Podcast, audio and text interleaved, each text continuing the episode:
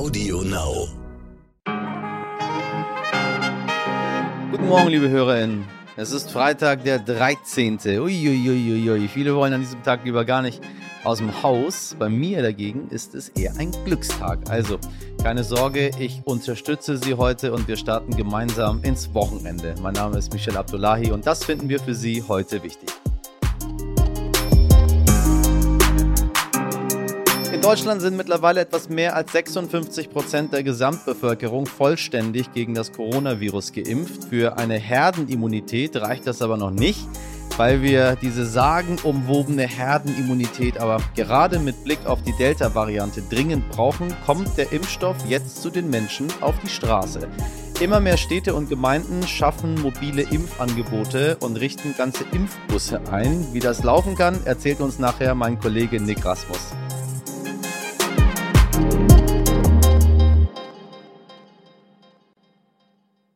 Aber zunächst einige News für Sie, damit Sie auch heute informiert in den Tag starten. An dem Tag genau vor 60 Jahren wurde die Berliner Mauer gebaut. Zum Jahrestag gibt es heute eine Gedenkveranstaltung an der Bernauer Straße in Berlin mit Bundespräsident Frank-Walter Steinmeier und Berlins regierendem Bürgermeister Michael Müller.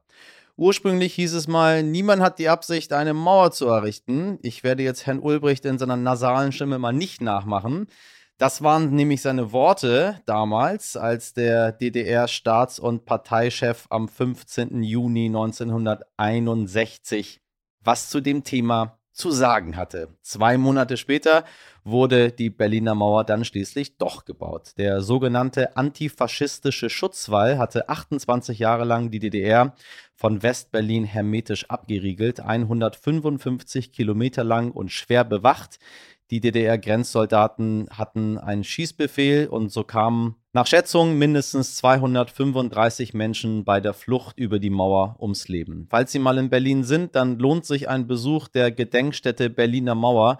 Hier sehen Sie das letzte Stück Mauer zusammen mit dem Todesstreifen und den Wachtürmen. Hier bekommt man einen Eindruck von der Grenzanlage, die so ich informiert bin, ja nicht nur äh, einmal quer durch Berlin verlief, sondern äh, ganz West-Berlin einmal umschlungen hat damals. Einige Teile werden, glaube ich, immer noch gefunden. Neulich zumindest hat man irgendwo in einem Wald wieder ein Stück Mauer gefunden. Gut, dass das alles vorbei ist und dieses Land wieder geeint. Am 26. September sind Bundestagswahlen, falls Sie es vergessen haben. Und viele nutzen vorher noch den Wahlomat, um ganz einfach die Position der Parteien mit den eigenen abzugleichen. Äh, dieser Wahlomat kommt erst am 2. September. Was es aber jetzt schon gibt, das ist der Sozialomat. Und hier geht es, wie der Name schon sagt, um Themen aus dem sozialen Miteinander. Sie, liebe HörerInnen, beantworten Fragen aus den vier Kategorien Arbeit, Gesundheit, Familie und Kinder und Migration und sehen dann, mit welcher Partei Sie die größten Übereinstimmungen haben. Auf sozial-o-marz.de finden Sie dieses Tool. Viel Spaß dabei. Ich werde es auch gleich mal ausprobieren. Und noch eine Meldung aus der Wirtschaft, wobei äh, das ist mehr Politik als Wirtschaft. Unser CDU-Kanzlerkandidat Laschet ist weiter on Tour und meine Kollegin Frauke Holzmeier weiß auch, wer ihn heute empfängt. Guten Morgen, hallo Michelle. Das könnte heute ein interessantes Aufeinandertreffen werden in Grünheide in Brandenburg. Tesla-Chef und Milliardär Elon Musk trifft auf Armin Laschet. Womöglich, muss man sagen. Bei Elon Musk weiß man ja nie, was er macht und ob er wirklich gerade irgendwo auftaucht obwohl der Tech-Milliardär inzwischen ja schon fast regelmäßig in Deutschland ist, um nach dem Rechten zu schauen bei der Gigafabrik in Brandenburg. Tja, und Armin Laschet, der NRW-Ministerpräsident und Kanzlerkandidat der Union, ist ja im Wahlkampfmodus und schaut sich die Baustelle der Tesla-Fabrik in Grünheide an und hofft natürlich auf ein paar PR-Pluspunkte. Immerhin sollen dort mal bis zu 12.000 Menschen arbeiten und Elektroautos bauen. Aber das freut nicht alle, denn zeitgleich wird heute protestiert, und zwar in Berlin eine Bürgerinitiative, die gegen Tesla ist. Die Menschen haben Angst und befürchten, dass es zu Verschmutzungen des Grundwassers kommen könnte durch Tesla und die Fabrik. Tja, Michelle, und mit diesen Aussichten sage ich erstmal Tschüss, bis bald und dir einen schönen Tag. Und dann schauen wir noch ins Ausland, genauer gesagt nach Afghanistan. Die Taliban kommen immer näher an die Hauptstadt Kabul heran. Gestern eroberten sie die nur 150 Kilometer entfernte Stadt Ghazni im Südosten des Landes. Das bestätigten drei Provinzräte der deutschen Presseagentur. Und dann fiel auch die Stadt Herat. Ein großes Problem haben vor allem die UbersetzerInnen und HelferInnen der Bundeswehr, also Einheimische, die nach dem Abzug der deutschen Truppen dort verblieben sind. Razi Nexai aus Afghanistan hat für die Bundeswehr übersetzt und beschreibt, in welchem Spannungsverhältnis er stand. Das war auf jeden Fall eine tägliche Angst für mich und äh, ich hatte keine Sicherheit äh, wegen der Zusammenarbeit mit der Bundeswehr. Äh, äh in der Moschee leerten sich Plätze neben mir. Niemand wollte äh, in meiner Nähe sein, weil ich als Übersetzer für die deutsche Bundeswehr tätig war. Und äh, äh, ich war äh, in den Augen von, von, von den Taliban und auch von den Bevölker Bevölkerung, die streng religiös und konservativ sind, ein Verräter, Kollaborator und Ungläubiger. Ja? Und äh, das war kein Leben für mich. Deswegen habe ich äh, nur am Überleben bezeichnet. Aktuell müssen sich die Ortskräfte verstecken, ihren noch halbwegs sicheren Ort zu verlassen, wäre lebensgefährlich. Ich habe jeden Tag äh, äh, Kontakt zu den Ortskräften, die sich äh, äh, in den Safe-Häusern befinden. Und äh, sie fühlen sich natürlich nicht wohl. Und äh, sie warten nur ab, bis, bis irgendeine Rückmeldung von der Bundesregierung kommt. Die Kinder dürfen nicht rausgehen, die Frauen dürfen nicht rausgehen. Das Safe House bleibt geheim. Niemand muss sich auf der Straße zeigen. Die Lage ist sehr, sehr gefährlich, äh, besonders für die äh, äh, Ortskräfte, für die afghanische Ortskräfte. Und äh, jeden Tag wird schlimmer, die äh, Situation in Afghanistan. Und äh, äh, ich persönlich äh, habe keine Zukunft und, und, und sehr, äh, ich sehe keine Zukunft für Afghanistan. Natürlich, die Zukunft wird auch äh, von Taliban sein. Und äh, ich hoffe, dass die Bundesregierung schnell wie möglich eine menschliche und wertschätzende Lösung für die afghanische Ortskräfte, die die äh, äh, den deutschen Sicherheitskräften Unterstützung geholfen haben. In Folge 76 dieses Podcasts können Sie übrigens den Hauptmann Markus Grotian hören, der genau für diese ehemaligen HelferInnen ein Patenschaftsnetzwerk gegründet hat. Ja, und nun zum Sport mal zur Abwechslung, Herrschaften. Die Fußball-Bundesliga geht bald wieder los. Heute Abend startet die neue Saison mit dem Spiel Gladbach gegen Bayern. Und wenn Sie, liebe HörerInnen, sich auch dieses Jahr wieder haben überreden lassen, beim Bundesliga-Tippspiel mit den ArbeitskollegInnen mitzuspielen und sich jetzt fragen, hm, was tippe ich denn jetzt? Dann möchte ich Ihnen da natürlich mit einem Rat zur Seite stehen. Ich glaube, Bayern schlägt Gladbach heute Abend mit 3 zu 1.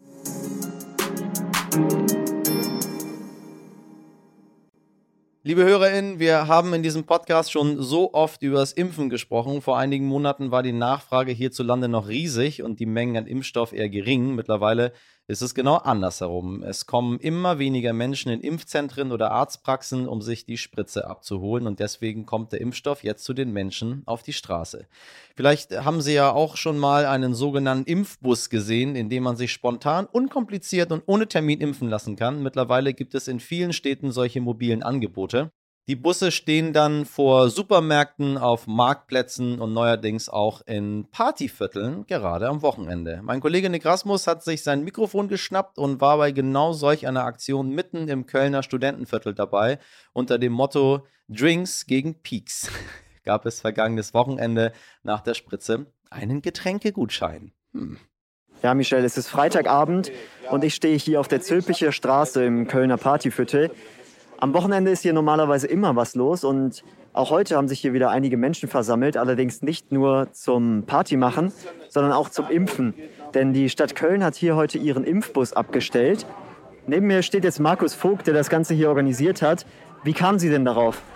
Ja gut, es war eigentlich eine spontane Aktion, die wir mit der Stadtdirektorin hier äh, hatten. Wir hatten ein Gespräch und dann haben wir in fünf Minuten beschlossen, dass wir den Impfbus hier hinstellen und das von Gastro-Seite aus mitbewerben und unterstützen mit ein paar Gutscheinen. Äh, die Impfbereitschaft zu steigern ist sicherlich in Ordnung. Ne? Also das ist eine, eine, schöne freiwillige Sache und letzten Endes kommt uns das allen zugute. Was gibt es hier für eine Impfung? Ähm, wir bieten hier zwei Dinge zur Wahl. Einmal Johnson Johnson, was für diese Art von Impfung natürlich gut ist, weil sie keine Zweitimpfung braucht. Ne? Also das war der Impfstoff, der mit einem Peaks erledigt ist. Dann haben wir hier aber auch noch BioNTech im Einsatz. Äh, für Leute, die tatsächlich schon eine Erstimpfung hatten oder die noch eine Zweitimpfung haben wollen ähm, oder die einfach sagen, das ist der, der Impfstoff meiner Wahl, dann äh, ist der alternativ verfügbar. Und wie sehen die Gutscheine genau aus? Äh, das ist total unterschiedlich. Wir haben also äh, hier 25 Läden, die mitgemacht haben und jeder hat seine eigenen Gutscheine erstellt. Im Schnitt sind die etwa 10 Euro wert. Ähm, aber die sehen durchaus von Laden zu Laden ein bisschen unterschiedlich aus. Also die Leute kriegen halt dann einfach einen Gutschein äh, und dann müssen sie sehen, für welchen Laden sie einen gezogen haben. Ne? Und das, das mischt ja auch ein bisschen. Das ist nett. Dann kommt man vielleicht auch ein Publikum, was man sonst nicht, nicht finden würde im, im Laden. Ne? So. Ja, und nachdem ich eben schon mit Markus Vogt, dem Organisator von der Gastro-Seite, gesprochen habe, steht jetzt neben mir Stefan Jucken, der Organisator von der Stadt Köln.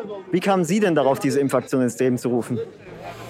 Ähm, es gab im Krisenstab der Stadt eine Entscheidung, ähm, mobile Impfungen in den Hotspot oder in den Hotspot Stadtteilen, also da, wo wir hohe Inzidenzwerte hatten, ähm, anzubieten. Das wurde dann mit dem Ministerium äh, für Arbeit, Gesundheit und Soziales des Landes NRW abgestimmt.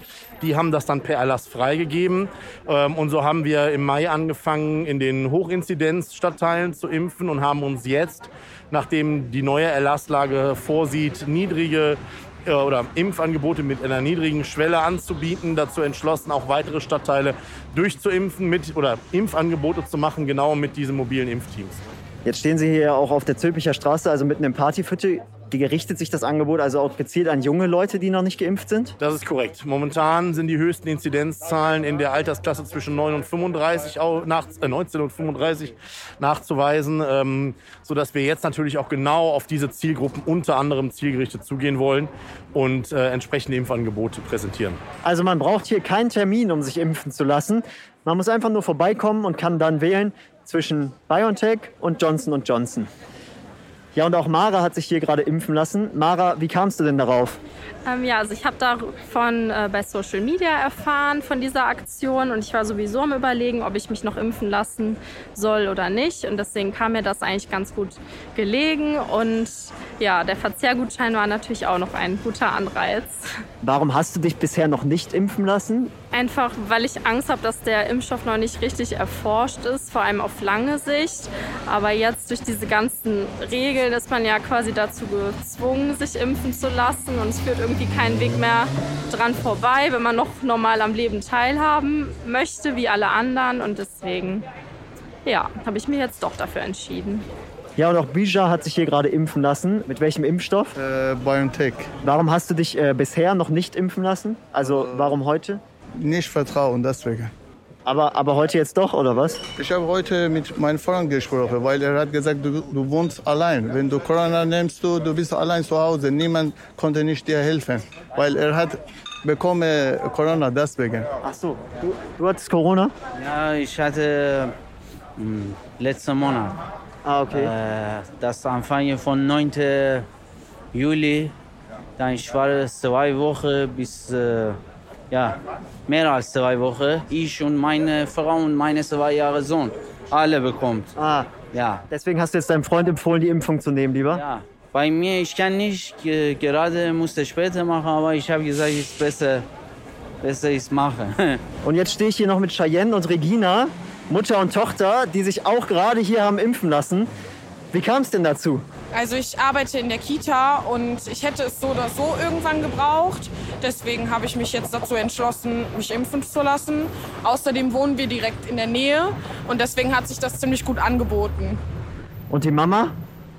Ja, die Mama hat es aus äh, Solidarität gemacht. Und ähm, ja, man kommt halt eben nicht wirklich drum rum. Warum jetzt genau hier heute Abend?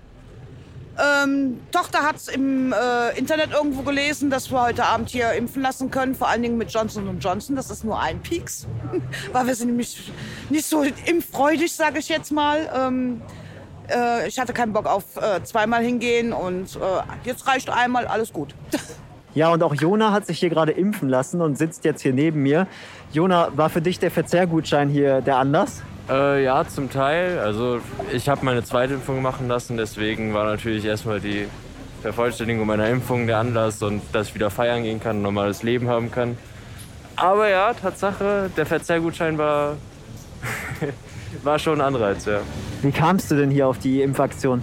Ich habe, glaube ich, im Internet drüber gelesen. Ich, ich weiß nicht mehr genau. Und wie gefällt's dir? Wie war der Ablauf hier? Oh, relativ schnell. Also ich war jetzt ungefähr zehn Minuten hier und kann jetzt essen gehen. Also von daher. Also Michelle, nachdem es hier anfangs echt noch eine Schlange gab, ist es inzwischen ein bisschen abgeflaut.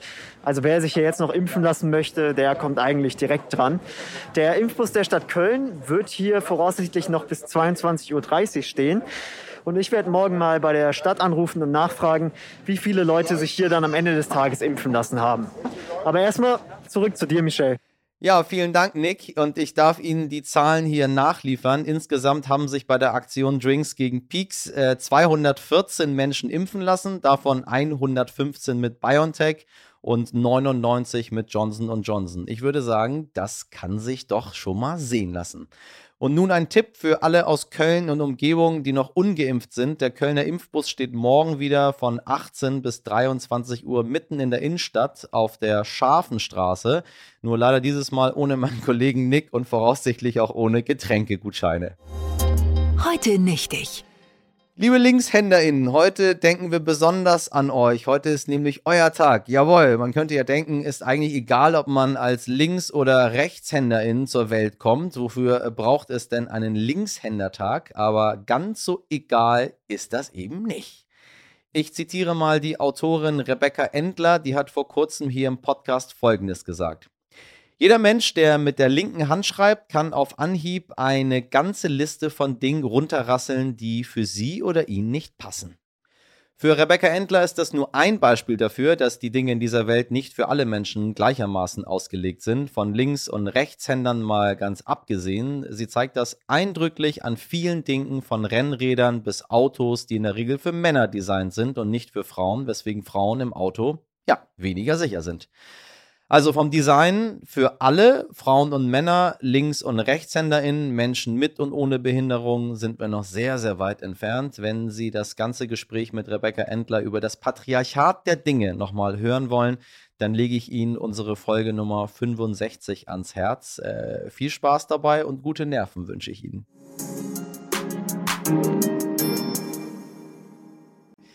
Das war's für heute. Wenn Sie Lob, Kritik oder Anregungen haben, dann schreiben Sie uns gerne. Sie erreichen uns unter heute wichtig als stern.de. In der Redaktion für diese Folge waren Sabrina Andorfer, Dimitri Blinski, Malte Born, Nick Rasmus und Martin Schlack. Die Produktion hat Alexandra Zebisch für Sie übernommen. Montag ab 5 Uhr können wir uns dann wieder hören, wenn Sie denn mögen. Und jetzt wünsche ich Ihnen einen schönen Freitag, den 13., ein noch schöneres Wochenende. Machen Sie was draus. Bis Montag, Ihr Michel Abdullahi.